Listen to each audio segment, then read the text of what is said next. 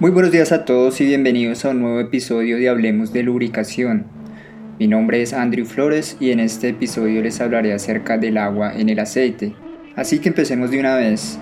El agua y el aceite tienen propiedades muy diferentes. El agua tiene aproximadamente 2.5 veces el calor específico del aceite mineral, lo cual quiere decir que el agua requiere 2.5 veces la cantidad de energía que requiere el aceite mineral para elevar la temperatura al mismo nivel. El aceite mineral tiene en general una baja conductividad eléctrica, mientras que en el agua la conductividad eléctrica depende de la cantidad de iones presentes. El agua del mar tiene aproximadamente mil veces la conductividad eléctrica del agua destilada. Esta buena conductividad se debe a la presencia de iones de cloro y de sodio. El agua es mucho menos viscosa que el aceite, como lo mencioné en el episodio acerca de la viscosidad, el aceite mineral tiene una gravedad específica de alrededor de 0.85, lo cual quiere decir que su densidad es aproximadamente 85% de la densidad del agua. El agua es una sustancia polar mientras que el aceite es una sustancia no polar. Por esta razón el agua y el aceite no se mezclan.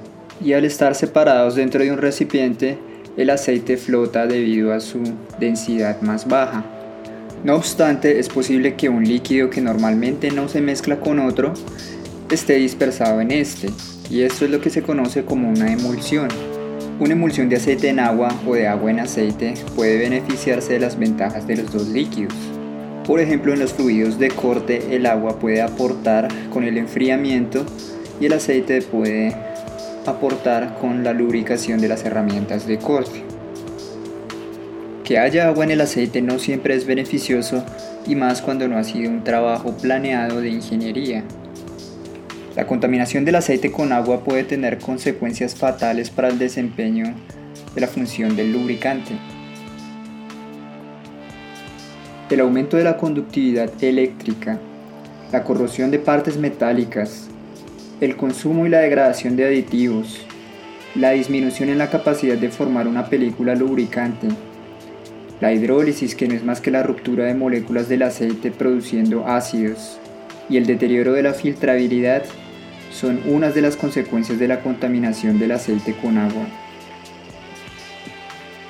La contaminación del aceite con agua puede ocurrir debido a diversas causas, como por ejemplo la ruptura de una manguera, el deterioro de un sello o la simple interacción con un ambiente húmedo.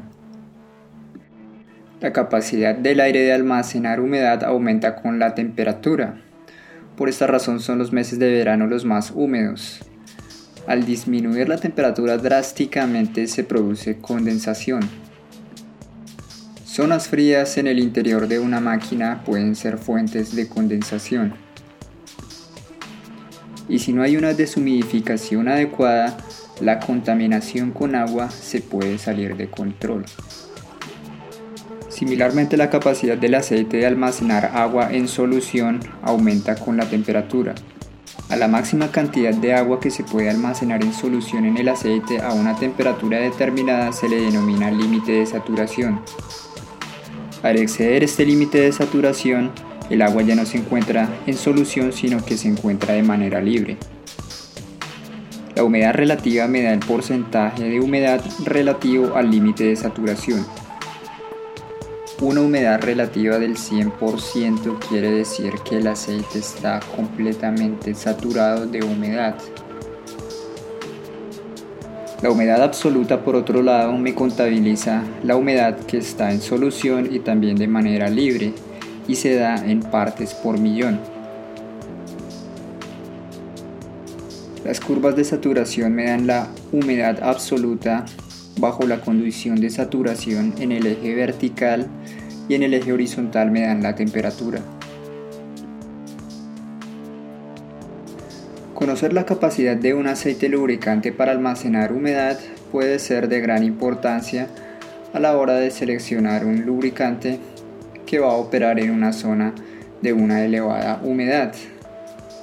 Así llego al final de este episodio, espero que haya sido de su interés y de su agrado y hasta la próxima.